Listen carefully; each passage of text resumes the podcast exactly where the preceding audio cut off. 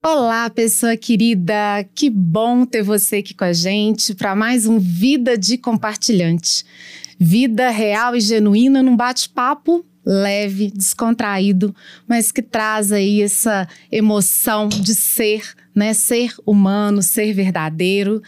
É, meu nome é Erika Pessoa, sou Relações Públicas, CEO e fundadora da Pessoa, agência de Relações Públicas, e hoje eu estou aqui fazendo um bate-papo sobre esporte, superação e inspiração com duas pessoas que eu confesso que eu estou muito emocionada em poder conversar. Já brinquei aqui, falei que se eu começar a chorar, vocês já sabem que eu sempre tenho essa coisa da emoção, tá muito é, pujante em mim. Então eu estou aqui com o Léo Botija e eles vão daqui a pouco se apresentar para vocês, viu? e a Luísa Fiorese. E a gente vai ter um bate-papo aqui hoje sobre é, inspiração e esporte. Mas para a gente começar esse bate-papo, eu queria antes dizer para vocês o seguinte: depois, se vocês quiserem acompanhar essa live que está aqui no Instagram nesse momento, vocês podem, vai estar tá salvo aqui no arroba Pessoa Comunicação e também depois nos nossos canais de podcast do Vida de Compartilhante. Só fazer uma busca aí e aí você vai poder assistir, rever, ouvir novamente também. Vida de Compartilhante por Érica Pessoa. Eu quero começar esse bate-papo aqui, é, Léo e Lu, pedindo vocês para se apresentarem. Porque assim, eu recebi aqui, a Jéssica fez para mim aqui uma apresentação de vocês, de currículo e tudo mais, mas como eu disse, a gente tem sempre um bate-papo mais descontraído. E aí, eu quero começar, a Lu, pedindo para você falar assim: quem é a Lu? Mas eu queria que você falasse alguma coisa que a Lu ainda não falou na TV, nessas apresentações, nesse tanto de, de entrevista que você já deu. Eu quero que você conte quem é você, né? É, seu esporte, como é que é que você chegou nessa vida esportiva, qual é a sua inspiração, mas primeiro que você contasse também alguma coisa aí que você ainda não disse, assim, de quem é a, a Luísa. Caraca, é difícil isso. Tô faladeira, como a gente já estava conversando, me formei em jornalismo agora, então assim, entrevista para mim, se, não, se me der bola, eu vou falando mesmo, então difícil arrumar algo que eu não tenha falado de fato.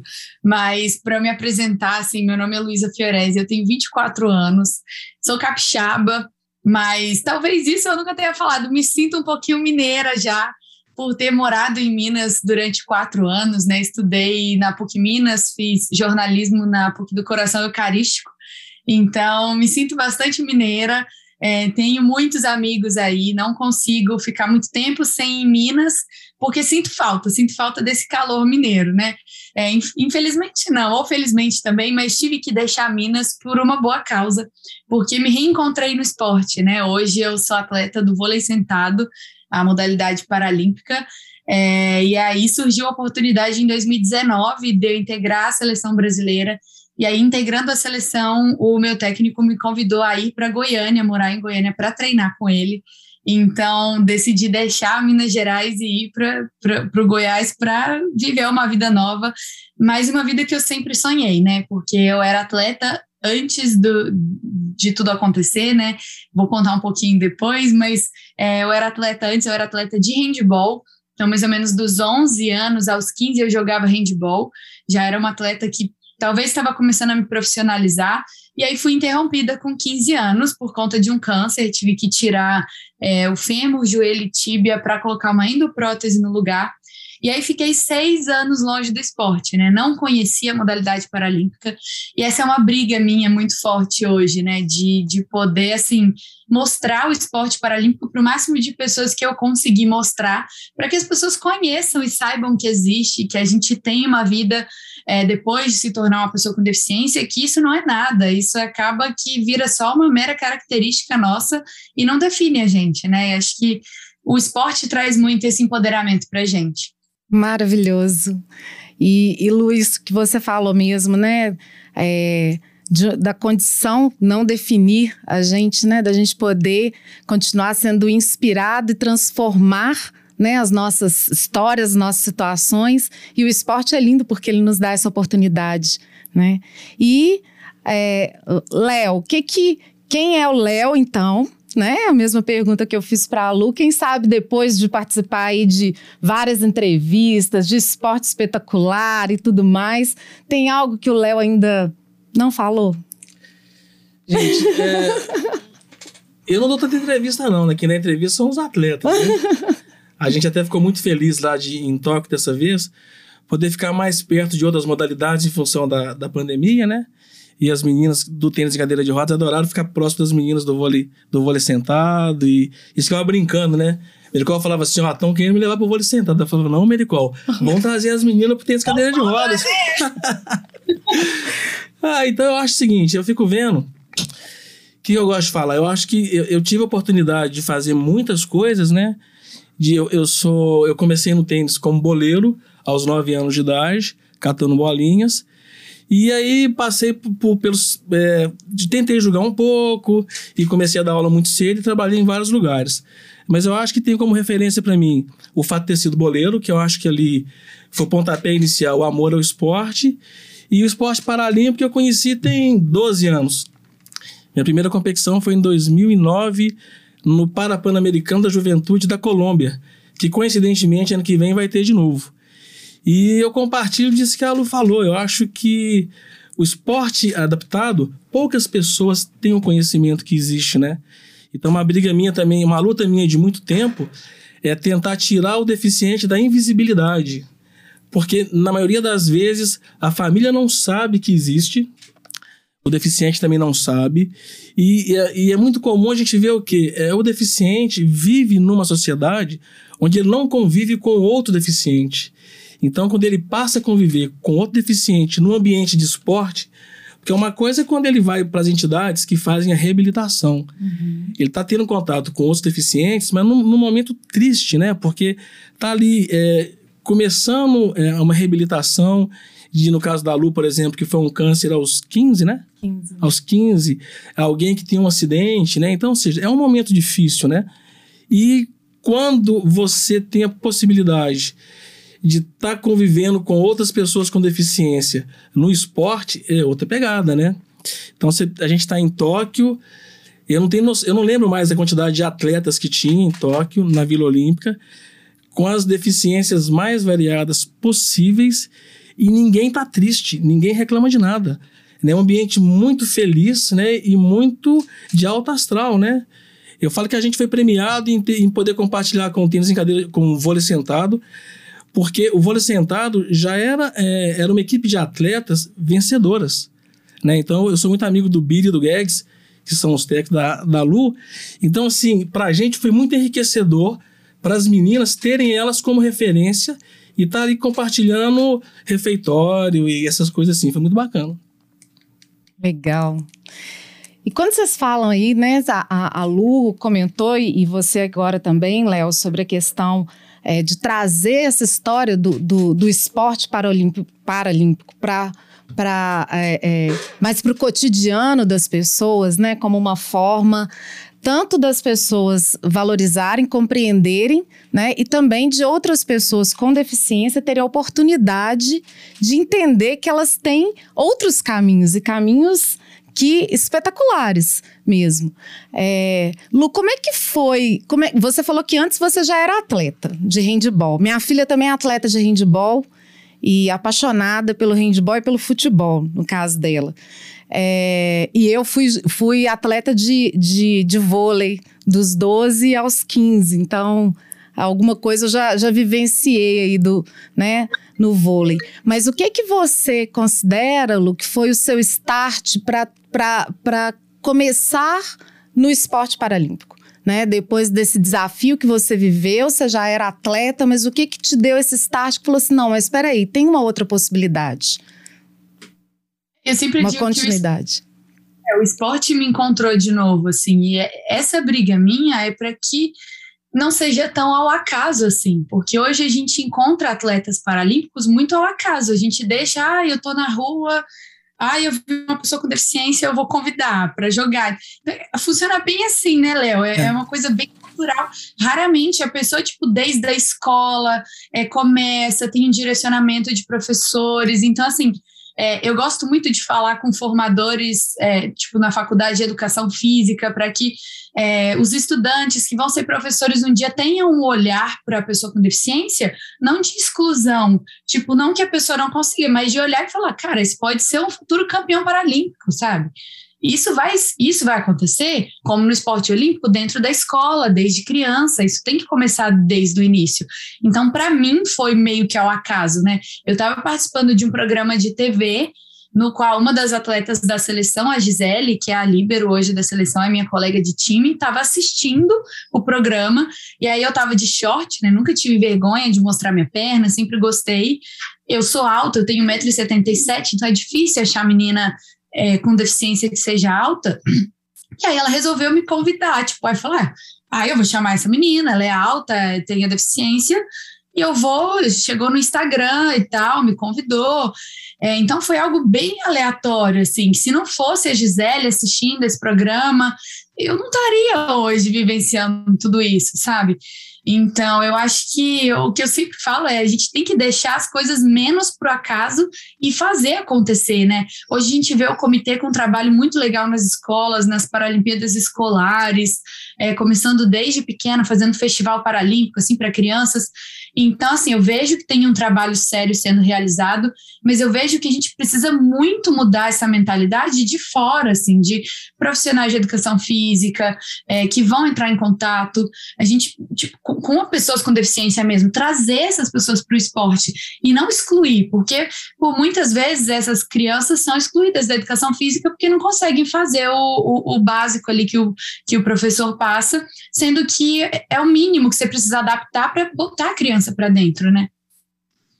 E você, Léo, é, lá com as suas meninas, elas chegaram lá no, no, no, no tênis como, assim? E, é. e, você vê essa história, assim, você esse estimulador aí? É, no meu caso, por exemplo, as meninas já vieram quando eu já estava, né? Uhum. Eu comecei com o Rafa, Rafael Medeiros, que já jogava tênis em cadeira de rodas e eu coordenava uma academia, né, uma equipe de competição infantil juvenil, que a gente viajava pelo Brasil inteiro nas competições. E o Rafa foi treinar, treinava lá só no sábado à tarde. E a mãe do Rafa briga comigo porque ela fala que eu não dava atenção, mas realmente não dava. Eu não tinha conhecimento do esporte paralímpico. Eu achava ruim que as cadeiras estragavam a quadra. Né? Até um dia que ela veio conversar comigo e pedindo orientação sobre material técnico para o Rafa, que eu falei, nossa, mas a quer que esse menino é muito ruim. Vamos arrumar um material melhor para ele. E eu trouxe ele para treinar junto com a nossa equipe de convencionais. Então aí foi o meu primeiro contato com tênis em cadeira de rodas. E eu entrei dedicado com o universo, para mim, completamente desconhecido. Eu não tinha noção de classificação funcional, de nada. Mas a gente trouxe o Rafa para perto, sabe? Então, depois do Rafa, a gente já chegou a ter quase 25 atletas ao mesmo tempo. Então, hoje tem as meninas, a, a Mericol, ela já treinava e um dia me ligou perguntando se, se ela não podia treinar com a gente.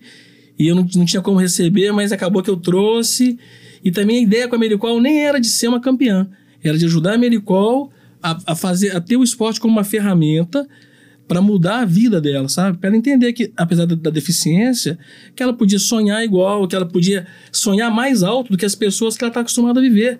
Porque eu não sei porquê, Lu, eu não sei se, se você já percebeu isso, mas uma relação que eu faço com a deficiência é que, na maioria das vezes, está associada a pouco poder econômico pelo menos que a gente tem contato, sabe? Eu não sei se as pessoas com deficiência, com poder aquisitivo legal, não, se, não aparecem ou estão fazendo coisas de uma forma mais individualizada, mas o que aparece para a gente sempre é dessa forma.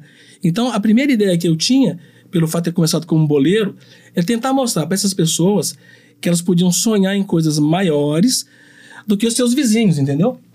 Então foi meia. E, e essa era a ideia, né? Continua sendo até hoje.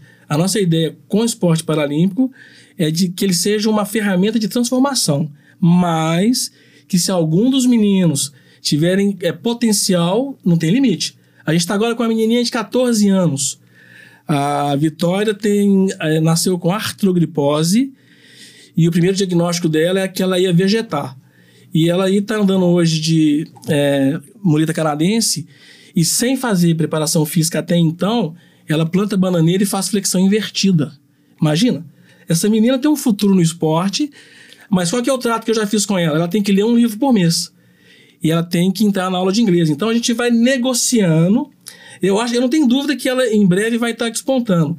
Mas ela tem, ela, ela tá entendendo que não é só da raquetada. A gente tem que preparar essas crianças também para o mundo profissional, porque é muito comum a gente ouvir reclamação do seguinte: é, ah, mas a gente tem vaga para deficiente, mas não são qualificados. Então a nossa ideia é dar o esporte, divulgar o esporte, mas mostrar que não pode ser só o esporte, que essa pessoa tem que se qualificar também. E tem um processo para qualificar também, né? Sim. Porque muitas vezes, Léo, assim, eu vou falar um pouco da, da, do que eu convivo, né, nas empresas que eu atuo, que é com a área é, até, né, da, da, de trabalho mesmo, né? Esse ano eu, eu me especializei em diversidade e inclusão, uma das áreas foi é, é, desenvolvimento de pessoas com deficiência. E, e aí eu vejo claramente assim como que é difícil, porque as, até as empresas quer, quer contratar alguém, mas quer que a pessoa venha pronta. Sim. E vir pronta, eu acho que é, é nem, nenhum de nós né? Nenhum de nós vem pronto de nada, de lugar nenhum, independente de quem quer que sejamos, sejamos, não vai, não, não tem condição a gente fazer uma exigência dessa também, né? Quando a gente está falando é, das, de pessoas com deficiência que precisam aí desse estímulo, desse, né, de serem desafiadas para se encorajar e ver que elas também, né, que é possível, sim, sim. né? É, como você disse aí, Lu também disse, né, que não tem limite, né? Não tem limite para o que, que se deseja. Lu, o que, que mais te emocionou lá em Tóquio? Vocês dois estiveram em Tóquio esse ano, né? É, eu até fiquei ali, gente. É, as Olimpíadas foram 2020 e 2021. Não, é 2020, mas só aconteceu em 2021 com essa confusão da pandemia. A gente está até perdido no tempo, né? Mas o que, que te emocionou mais assim? O que, que foi um, um fator que, quando você estava lá, ou você viu em alguém que te inspirou muito né? Já que a gente está falando isso de não ter limite, o que que, que que te inspirou ali naquele ambiente? Eu acho que assim, é, você está num, num campeonato que é o maior do mundo, que realmente é o mais bem preparado. Eu, eu, eu enquanto assim, atleta paralímpica, me vi num, num, lugar extremamente preparado, extremamente organizado, tudo funcionando, tudo dando certo, todo mundo assim é, fazendo dar certo de fato. Então, é, é uma realidade bem diferente do que os atletas paralímpicos estão acostumados no dia a dia aqui. É, então, quando a gente fala de Paralimpíada, é uma energia diferente. É uma energia, apesar da pandemia, né, de ter atrapalhado um pouco, né, Léo? Assim, é. essa, toda essa questão, não sei se, se o Léo teve no Rio, eu não estive, mas em Tóquio foi minha primeira experiência, né?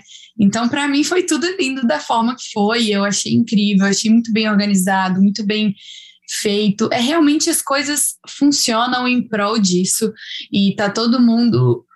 É claro que eu acho que ainda falta muito para a gente colocar Olímpicos e Paralímpicos assim, com o mesmo incentivo financeiro, a mesma condição, mas quando a gente fala de Paralimpíada, e principalmente a Paralimpíada de Tóquio, a gente eu, pelo menos, vi muito essa igualdade, assim, com, em termos de organização, sabe? Organização do povo japonês.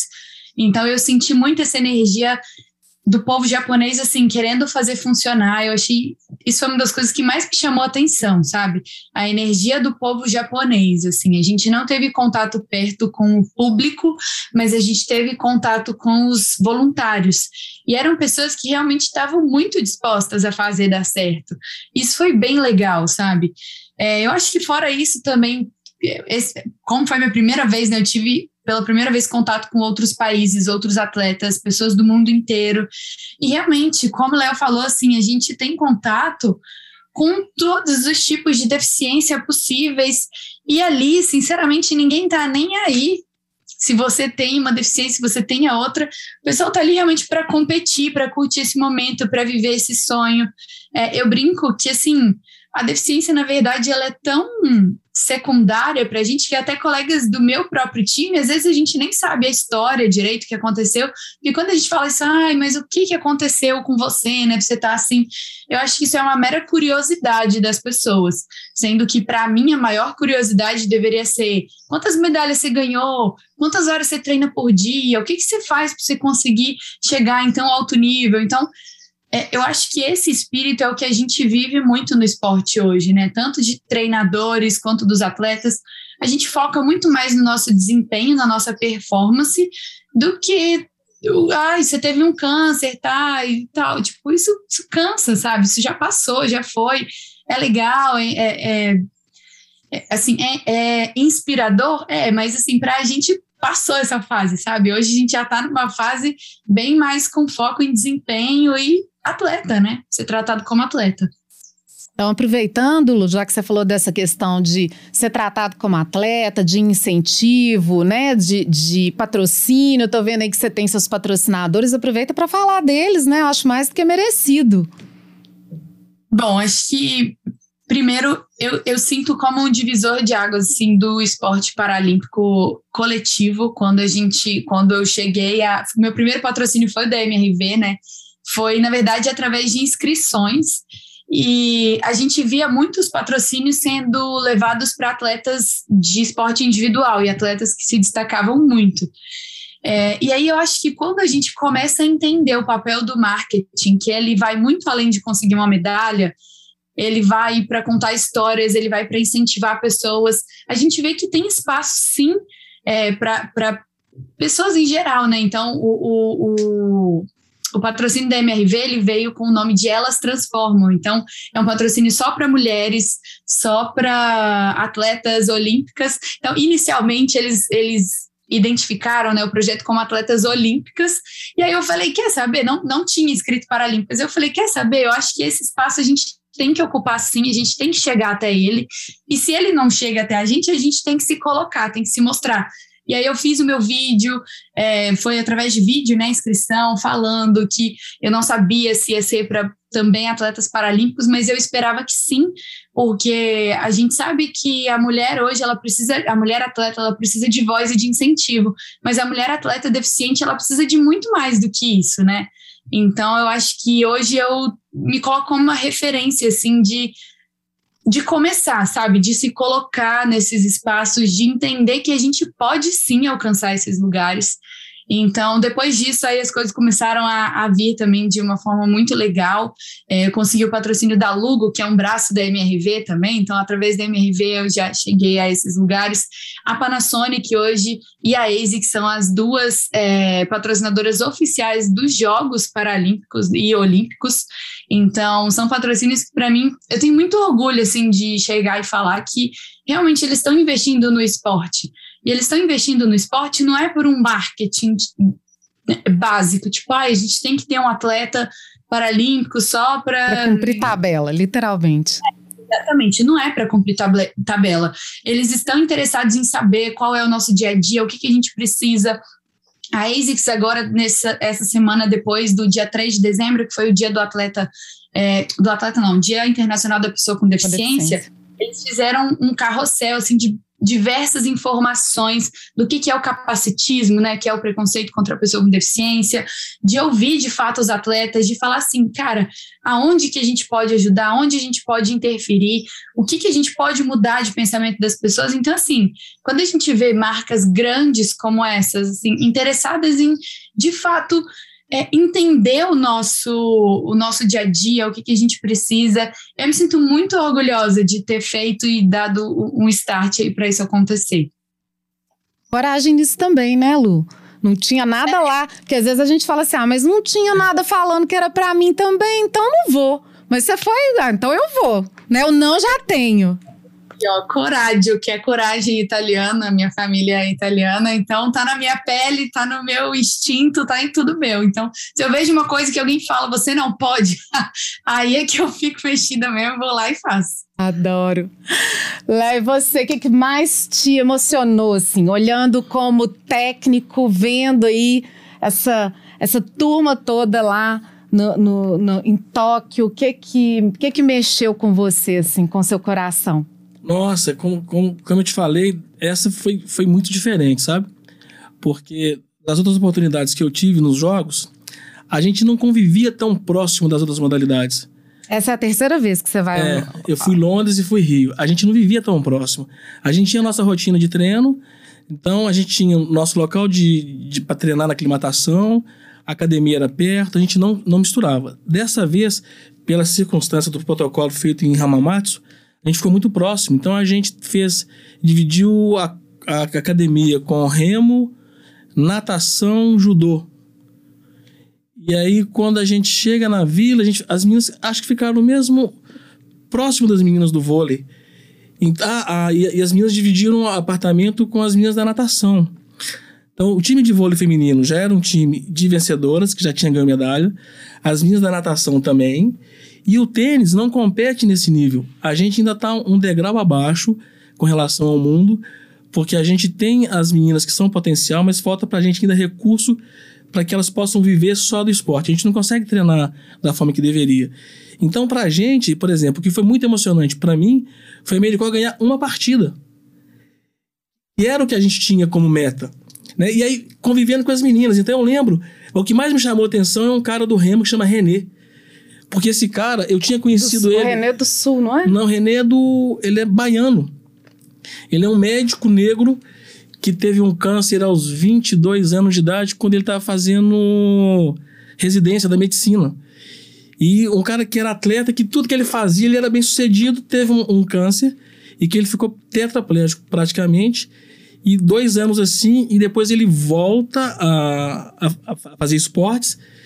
E o cara é muito forte. Então eu já conhecia ele de, do Rio, mas ele chegou em Tóquio muito forte e me chamava atenção como ele treinava. Ele botava um fone de ouvido e ele não olhava para ninguém, não conversava com ninguém. E eu mostrando para as meninas isso, falei, gente, para você está sendo muito bom essa convivência no ambiente vencedor. Né, de estar tá perto das meninas do vôlei, de estar tá com as meninas da natação, porque isso diminui um pouco a distância entre alguém que já ganhou uma medalha e alguém que eu conheço e está do meu lado, né? Então, acho isso para mim foi o que mais me chamou a atenção e eu, que eu acho que teve de mais positivo, porque as meninas voltaram de Tóquio completamente diferente com uma outra pegada, acreditando mais nelas, né? Acreditando que elas também podem, em Paris, ter chance de medalha.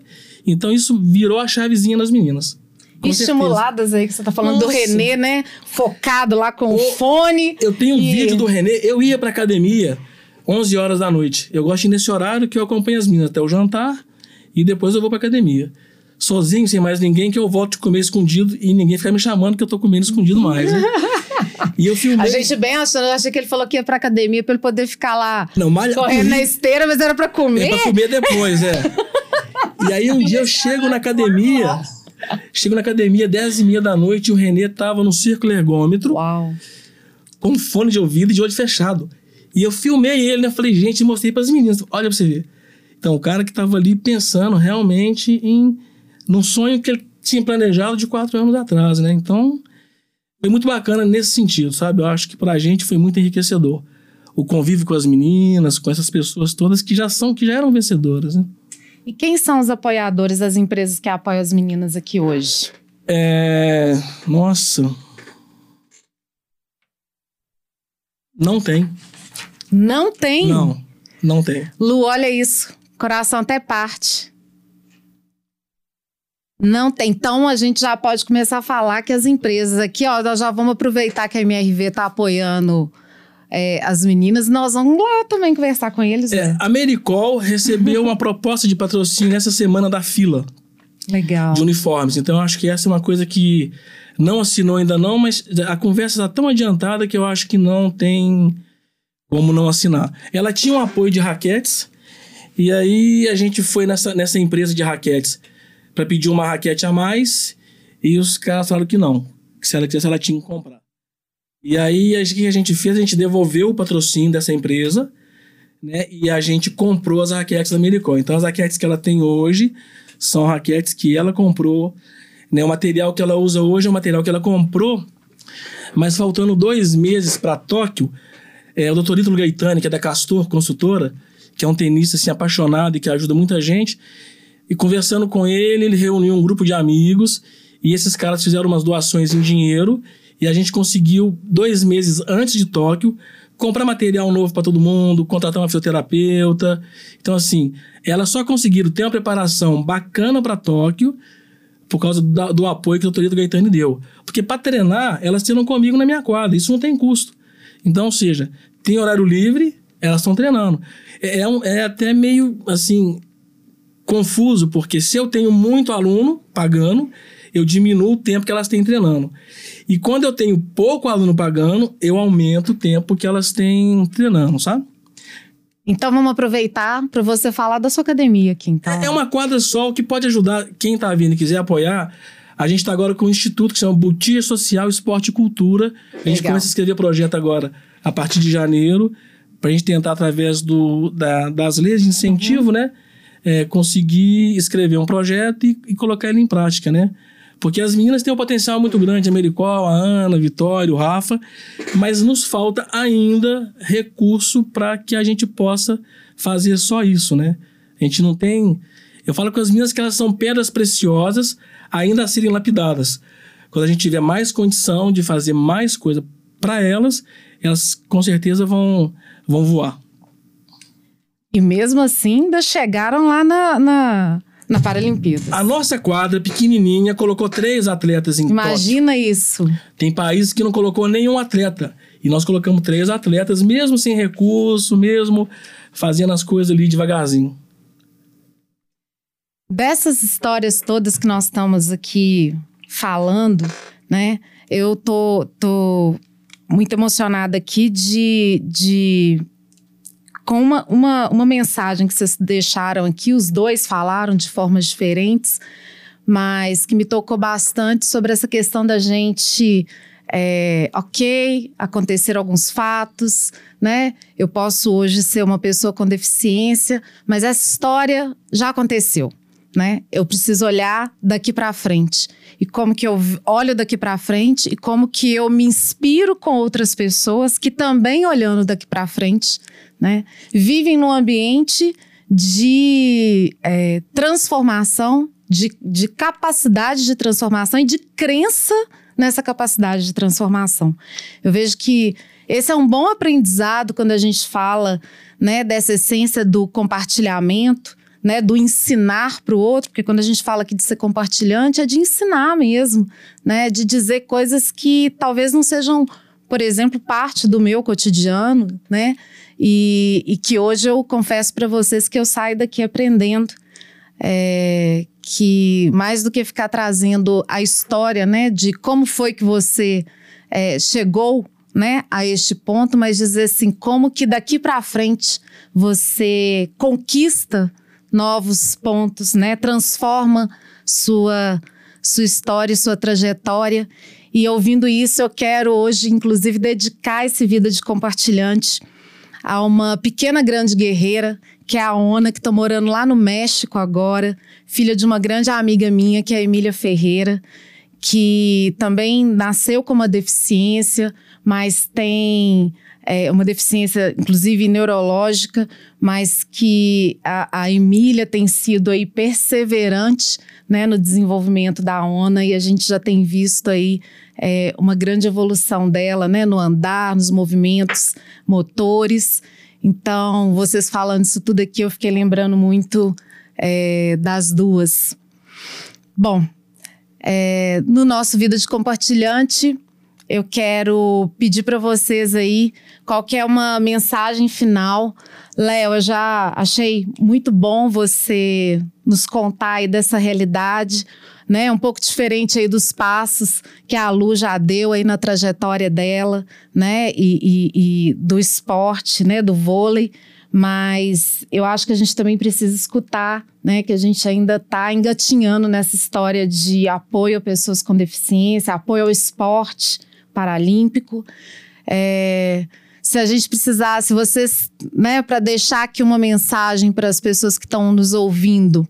Primeiro, uma mensagem de é, dessa de esperança, da coragem aí, por exemplo, da Alu. O que, é que vocês têm aí para dizer? Cara, eu acho pra compartilhar. que assim, eu acho que assim, é, se a gente quer mudar alguma coisa, essa mudança ela tem que começar na mentalidade das pessoas. Não adianta a gente cobrar de mídia, cobrar de empresa, se na mentalidade das pessoas você ainda vê o atleta paralímpico só como um exemplo de superação e acabou. Não adianta você querer que a mídia trate ele como um atleta, não adianta você querer que empresas privadas tratem é, o atleta paralímpico como atleta se você ainda vê ele de uma forma rebaixada. Porque, para mim, você rebaixar um atleta só a sua história é colocar um limite muito baixo nele.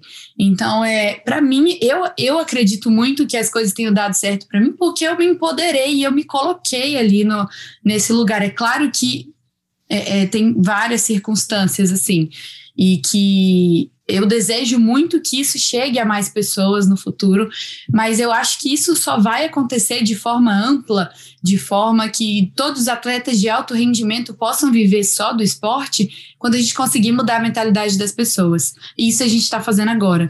Isso a gente está fazendo aqui, isso a gente vai fazer quando a gente sair daqui e reproduzir o mesmo discurso para outras pessoas e ampliar isso. Então, eu acho que não adianta a gente cobrar de empresas, cobrar de, de mídia, se a gente não mudar aqui primeiro. Então, essa é uma, é uma vontade minha, assim, de mudar a visão das pessoas, é, de fazer com que nos olhem como atleta, porque é o que a gente é. Então, é, essa é a mensagem acho que eu quero deixar. É, e que quando isso começar a funcionar na, na, nossa mente, que a gente cobre sim, que a gente cobre a mídia para passar mais é, campeonatos nossos, que a gente cobre empresas de apoiar mais os nossos atletas. É, eu acho que aí sim a gente vai ter condições e acho que propriedade para cobrar alguma coisa, sabe? Acho que essa, esse é o recado. Apesar de ser um recado meio chato, né? Eu acho que é importante pelo papo que a gente teve hoje. É, isso eu falo para as outras pessoas, mas para as pessoas com deficiência que talvez possam estar me ouvindo hoje, eu acho que a gente tem que começar a olhar para os nossos limites como nossos. A gente tem que começar a colocar os nossos próprios limites e não deixar que as pessoas coloquem eles na gente. Porque isso é muito comum, o capacitismo fala muito sobre isso, né? é o preconceito contra a pessoa com deficiência. É, ele, ele faz com que pessoas sem deficiência olhem para a gente e falem: ah, você não consegue, você não é capaz. E, e, aí a gente acaba aceitando isso, porque é o que a sociedade coloca, né? Então, acho que não aceite esses limites, sabe? Entenda que a gente tem sim limite, mas que eles têm que ser nossos, eles têm que ser que a gente coloque isso. É, então, acho que se empodere de fato, entenda que uma pessoa com deficiência, a gente não acaba quando a gente se torna uma. A nossa vida está só começando, a gente tem uma vida inteira pela frente. É, o esporte pode ser uma ferramenta nisso, não só de alto rendimento, mas que seja de inclusão, né, Léo? Que seja uma forma da gente brincar, da gente estar tá ali, de praticar alguma coisa e de falar, cara, eu sou capaz sim, eu preciso me adaptar, eu preciso jogar sentada, beleza, eu preciso jogar sentada, mas eu vou continuar jogando. Então, assim, acho que é, é parte do, da, da, nossa trajetória estar, né, estar nessa construção diária, né? De entender que a gente é capaz, que a gente pode, que a gente pode ir muito além, que a gente pode sonhar muito alto, sim. Acho que esse é o recado mais otimista, talvez, que eu possa deixar. Maravilhoso, Léo. Eu só preciso fazer uma correção, que quando eu falo que a gente não tem apoio, é porque a gente, como academia, não tem apoio. Sim. A Ana tem o apoio da Albanos e a Medicol tem através da nossa confederação do Banco de Brasília, do BRB. Legal. Mas é muito pouquinho perto de tudo que a gente ainda precisa, né?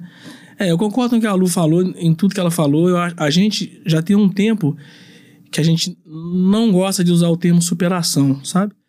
Porque para quem é deficiente, a superação já está quando sai de casa, né? É, as pessoas às vezes não têm conhecimento de que é, um transporte coletivo público só leva um cadeirante por vez. Então, se for um casal de cadeirantes, não podem sair juntos de transporte público só leva um por vez. Então, eu acho que já tão castigado por isso no dia a dia, quando chega no esporte, a gente é, trata eles da seguinte forma: são atletas em busca de rendimento, né? E a gente, é, dentro da quadra com os meninos, a gente até esquece um pouco do que a literatura fala sobre é, limitações. Ah, você teve tal lesão, você não pode fazer isso. Na quadra isso não existe a gente tenta tudo e a gente já viu vários casos, pessoas com que na literatura fala que isso não faria, esse movimento não faria e lá faz. Então eu acho que, como a Lu falou, acho que isso é uma coisa que fica para trás, a gente precisa estar é, tá mostrando, é, são atletas, né? É, o esporte é muito importante, mesmo que não seja de alto rendimento, né? Porque quantas pessoas a gente vê na rua correndo que não são ganhadores de medalha, que não vão em busca de nada. Estão correndo por felicidade, que é uma coisa que faz bem. Então, eu acho que o deficiente precisa ter mais prática esportiva. As, quem tem o poder na mão, quem tem a caneta, tem que colocar. A educação física para criança com deficiência tinha que ser obrigatória. Essa criança tem que fazer alguma coisa, tem que ter isso nos clubes. Gente, é um absurdo. Eu não canso de falar como que um clube, os clubes, né, tão grandes, e você não tem nenhum, nenhuma, nenhum atleta com deficiência. Você não vê um deficiente praticando esporte no clube. Então, acho que essas coisas têm que mudar no dia a dia, né? Porque para quem não convive com alguém com deficiência, acha no primeiro momento que é um coitado, mas não. Tem que chegar perto, tem que conversar, tem que entender que atrás de uma pessoa que tem uma limitação, tem um ser humano que, oh, tá vivendo inteligente, pode fazer um monte de coisa, né? Então eu acho que é, eu acho que o meu recado seria o seguinte: não importa onde você está, importa onde você quer chegar. A gente tem que estar tá pensando lá na frente. Eu vou só acrescentar que eu achei incrível o que o Léo falou. Trouxe uma coisa à mente que eu acho muito importante em dizer que quando a gente fala de inclusão, a gente não fala de separar pessoas com deficiência de pessoas sem deficiência. Inclusão é exatamente fazer com que essas pessoas estejam no mesmo ambiente. Então, essa coisa para mim, ai, de escola especial, cara, isso não existe. Já passou, já foi há muito tempo. Exatamente porque se a gente quer que as pessoas sem deficiência tenham uma visão diferente da gente, é como eu falou, é conhecer, é entender que a gente vai muito além, no meu caso, de uma prótese na perna. Eu tenho muito mais para agregar e a gente só vai conseguir isso se a gente colocar pessoas com deficiência e sem deficiência frequentando o mesmo ambiente, porque isso é inclusão. Inclusão não é você colocar pessoas com deficiência de um lado e pessoas sem deficiência de outro lado. Então, que, como o Léo falou, assim, que a gente é, é nos clubes que a gente tenha espaço para essas pessoas, que na educação física a pessoa com deficiência, a criança não seja excluída, ela seja colocada dentro, que as pessoas sem deficiência coloquem uma venda no olho para entender o que, que é ser cego, é, fiquem sentados no chão para entender o que, que é jogar sentado, sabe? É, isso é inclusão, isso é inclusão. Então, acho que vai muito além, inclusão vai muito além de construir rampa, apesar de ser essencial Sim. também, tá? Inclusão, ela, ela fala muito mais do que só acessibilidade física, ela fala de acessibilidade mental também. Então, acho que é, é bem por aí, sabe? É, então, nós temos que também viver essa mudança cultural, né? Sim. Cada vez mais porque a convivência, estar com o outro é que vai nos ensinar, sim, sim. né? Todas essas coisas é, que hoje aqui eu ouvi de vocês e eu saio desse bate-papo extremamente inspirada, né? E agradecida por você, Lu, por você, Léo, ter compartilhado aqui comigo, com, né, com as pessoas que tão, vão ter oportunidade de, de ouvir o nosso podcast, ou que assistiram aqui nesse momento, para que elas possam também se sentir inspiradas a conviver, conhecer, né, transformar sua mentalidade, tanto né, as pessoas com deficiência acreditarem cada vez mais que elas podem ter coragem, né? E, e, que a coragem pode levá-las a lugares que elas não imaginaram, ou como o Léo disse aqui, né? Que elas podem, ao invés de ficar pensando no, no que, que eu já fiz, mas assim, para onde eu quero ir, onde eu quero chegar. É, isso realmente é muito inspirador. Queria muito agradecer o tempo de vocês, agradecer ao Léo por ter vindo aqui fazer esse bate-papo com a gente aqui no Estúdio 767, aqui na, na Savassi, em Belo Horizonte. É, Lu, olha, realmente você tá mais pra mineira do que pra tudo, tá? Seu sotaque, o jeito de falar, não tem jeito. Você já é nossa também, é mineira, cidadã honorária. e que bom, que bom poder te conhecer, que bom poder é, ver essa sua energia, né? Esse seu olho brilhando aí com com todos, todo esse potencial, né? Que maravilhoso. Muito obrigada. Mostra a medalha aí pra gente. Ah, pois é, eu, eu, eu vou brincar que quando você vira medalhista, não existe mais Luísa. eu quero ver a medalha, né? amigos, assim, tipo, amigos que eu, que eu nem tinha mostrado nada. Tipo assim, nem perguntam, oi Luísa, tudo bem com você? Quanto tempo? Não, é, cadê a medalha? você vira medalhista, não existe mais a pessoa sem a medalha. É a Luísa e a medalha de bronze. Então, ó, essa daqui é a medalha de bronze. É linda. Ela da caixinha. Essa daqui, ó, esse Que lado. linda! Espero que em Paris venha uma outra, mas de cor diferente, né? A gente tá nessa final. É claro que essa daqui eu tenho maior amor, maior paixão por ela, mas a gente espera muito que em Paris ela seja douradinha. Vai ser, com certeza. Com certeza. E Lu, eu vejo muito mais do que ver o brilho dessa medalha, que merece toda a honra. Eu vejo o seu brilho, viu? E isso é que é o mais incrível. Obrigada. Valeu demais. Obrigada, Léo, meu querido, eu quero muito te agradecer e eu quero aproveitar para te dizer o seguinte: lá na pessoa a gente tem sempre um projeto que a gente trabalha voluntário, comunicação. Opa. E eu gostaria muito de que os meninos estão ali dentro no estúdio, eu tenho certeza que eles vão me apoiar nisso. Eu queria muito que a pessoa tivesse a honra de poder ser a empresa de comunicação para apoiar vocês na divulgação do esporte. Até a próxima, né? Ajudando nesse caminhar aí. Até a próxima Paralimpíada, Nossa, se você me permite isso. Vai nos ajudar muito. A gente realmente não tem. A gente tem umas pessoas que colaboram, mas a gente não tem alguém que fique.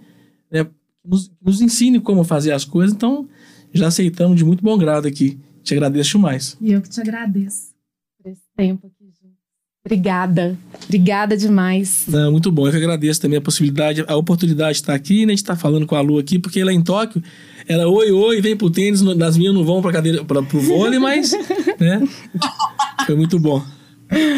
Muito legal. BH, então, só para brincar. Olha, pois é. Aí pronto, hein? Já podemos pensar aí no encontro. Vai ser maravilhoso. Eu já falei com o Bira. Falei, Bira, você pode perder uma atleta pro tênis cadeira de roda, hein? É difícil que eu não dobro o joelho, não tem como eu ficar sentada na cadeira. Ah, A gente vai dar um jeito aí. Fazer isso Gente, acontecer. pronto aí, ó. A gente já tá até o encontro. Pra quem não sabe, viu, gente? Todo mundo que é mineiro é assim. Então, como a Lu também já, já é uma mineira, mineiro é assim. Se a gente encontra, a gente encontra uma vez na vida, se vê cinco minutos, é assim, olha, vai lá em casa, aí monta aquela mesa de café e se a pessoa chegar e não tomar o café e não comer, é uma Feita, horrorosa, né? E aí a gente fica amigo assim desde que nasceu, sabe? A gente fala que não, fulano é meu amigo desde que nasceu. Então, esse, esse afeto mesmo é, é algo que é uma das coisas que eu mais amo aqui na nossa terra, é essa possibilidade dessa afetividade, dessa sinceridade que eu gosto muito também. E aí, então, quero agradecer vocês mais uma vez. É, pessoa querida, quero te agradecer por compartilhar aqui com a gente também seu tempo, poder ouvir esse nosso bate-papo aqui hoje e, e que eu espero que você saia inspirado, tenha saído daqui inspirado, tanto quanto eu tô saindo. E quero aproveitar para convidar todo mundo a partir de agora também para acompanhar, né? A gente lá nesse trabalho do, do- do- das meninas do tênis, né, Léo? Agora também nós vamos divulgar em tudo quanto é lugar, viu, Lu? Você vai ver. Na hora que você ver, você vai ó, lembrar da gente aqui e lembrar que tudo começou nesse nosso bate-papo aqui do Vida de Compartilhante. Quero agradecer. Pode contar. Eba! Valeu demais. Gente, muito obrigada mais uma vez. Obrigada a Jéssica, que é a nossa produtora aqui, que nos dá um super apoio. Fernanda na produção, Alessandra, Johnny, Mônica. Bem, Pode! estudei com elas lá na PUC. então, que linda! Mandar um beijo pra Jéssica. Acho que a Fernanda eu também estudei. Tudo, só- deve, é porque as duas são da mesma sala. Então, eu fiz matéria com elas, então deixar um super beijo, que são minhas colegas de PUC. beijo, meninas. Ah, valeu demais. Então, até a próxima, próximo Vida de Compartilhante. Acompanha a gente nas nossas redes sociais, no arroba Pessoa Comunicação, no Instagram, a live vai ficar gravada, e depois nos nossos canais de podcast do Vida de Compartilhante. Obrigada mais uma vez. Valeu, obrigada, Lu, obrigada, Léo, de novo. E até o próximo episódio.